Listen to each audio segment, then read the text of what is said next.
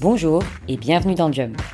Dans ce podcast, on va parler de changement de vie, de voyage, de liberté et d'entrepreneuriat. Je m'appelle Sarah Poucher, j'ai 30 ans et je viens de démissionner avec le projet fou de trouver une idée de boîte pour me lancer. Alors là, normalement, c'est le moment où les gens tiquent et me disent Euh, t'as démissionné sans avoir un projet précis et un business plan sur 10 ans?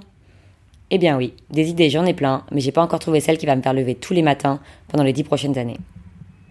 Alors pour m'aider à trouver ce projet, j'ai décidé de partir voyager et d'aller à la rencontre d'entrepreneurs. En résumé, tout plaquer, partir découvrir le monde pour trouver une idée de business, c'est le pari fou que je fais aujourd'hui et c'est l'aventure que je vous propose de suivre. Dans ce podcast, j'inviterai donc des hommes et des femmes qui ont un jour fait le grand saut de l'entrepreneuriat. Je vous raconterai aussi sans tabou les étapes de cette nouvelle vie, de ma démission à mon départ en voyage, de mon cheminement pour trouver une idée, à mes doutes existentiels. Vous vous demandez peut-être comment j'en suis arrivé là. Eh bien, c'est assez simple. Cet été, quand je suis rentrée de vacances, je me suis rendu compte que c'était plus possible. Que les évolutions verticales, horizontales, diagonales qu'on me proposait dans ma grosse boîte me faisaient pas du tout rêver, et que tous les matins, quand j'arrivais au boulot, je me demandais juste ce que je foutais là. C'est très cliché et on a tous un jour juré en fin de soirée que demain, c'est sûr, on plaquait tout pour aller élever des chefs dans le Larzac. Eh bien voilà, moi je le fais. Enfin, sauf pour les chèvres. Pourtant, jusque-là, j'avais eu un parcours assez classique, pour pas dire très classique. J'ai étudié sur les bancs de Sciences Po et puis je me suis lancée en marketing dans les cosmétiques, à Paris, puis à Londres, où je vis depuis 4 ans. J'étais plutôt la bonne élève qui suit les sentiers tracés. Mais je vous le disais, j'ai eu 30 ans. Et ça, ça veut aussi dire que je suis née après 1980 et fais partie de cette génération Y, ces millennials comme on nous appelle. Cette génération d'enfants gâtés qui se posent beaucoup de questions. Cette génération qui rêve de liberté et plus du tout de gravir les échelons pour avoir son grand bureau, sa machine Nespresso et attendre patiemment la retraite pour enfin profiter un peu de l'existence.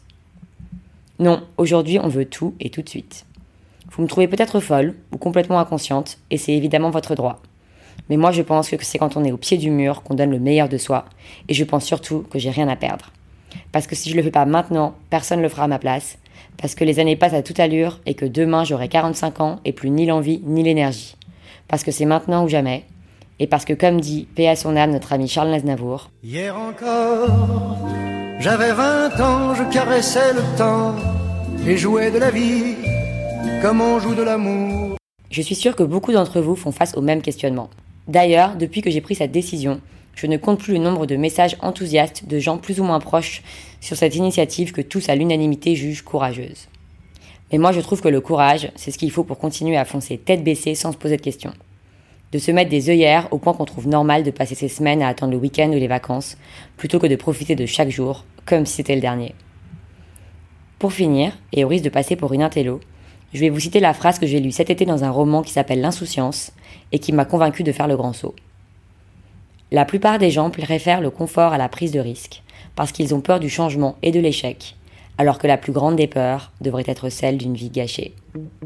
Alors si ces thèmes vous intéressent et que peut-être vous aussi hésitez à faire le grand saut dans l'entrepreneuriat, n'hésitez pas à vous abonner. L'idée est de rendre ce podcast aussi participatif que possible. Si vous voulez me poser des questions sur telle ou telle phase de mon projet, me suggérer des invités ou qui sait me donner des idées de boîte, n'hésitez pas à me contacter soit sur Instagram, at Jump the Podcast ou par email jumpthepodcast at gmail.com.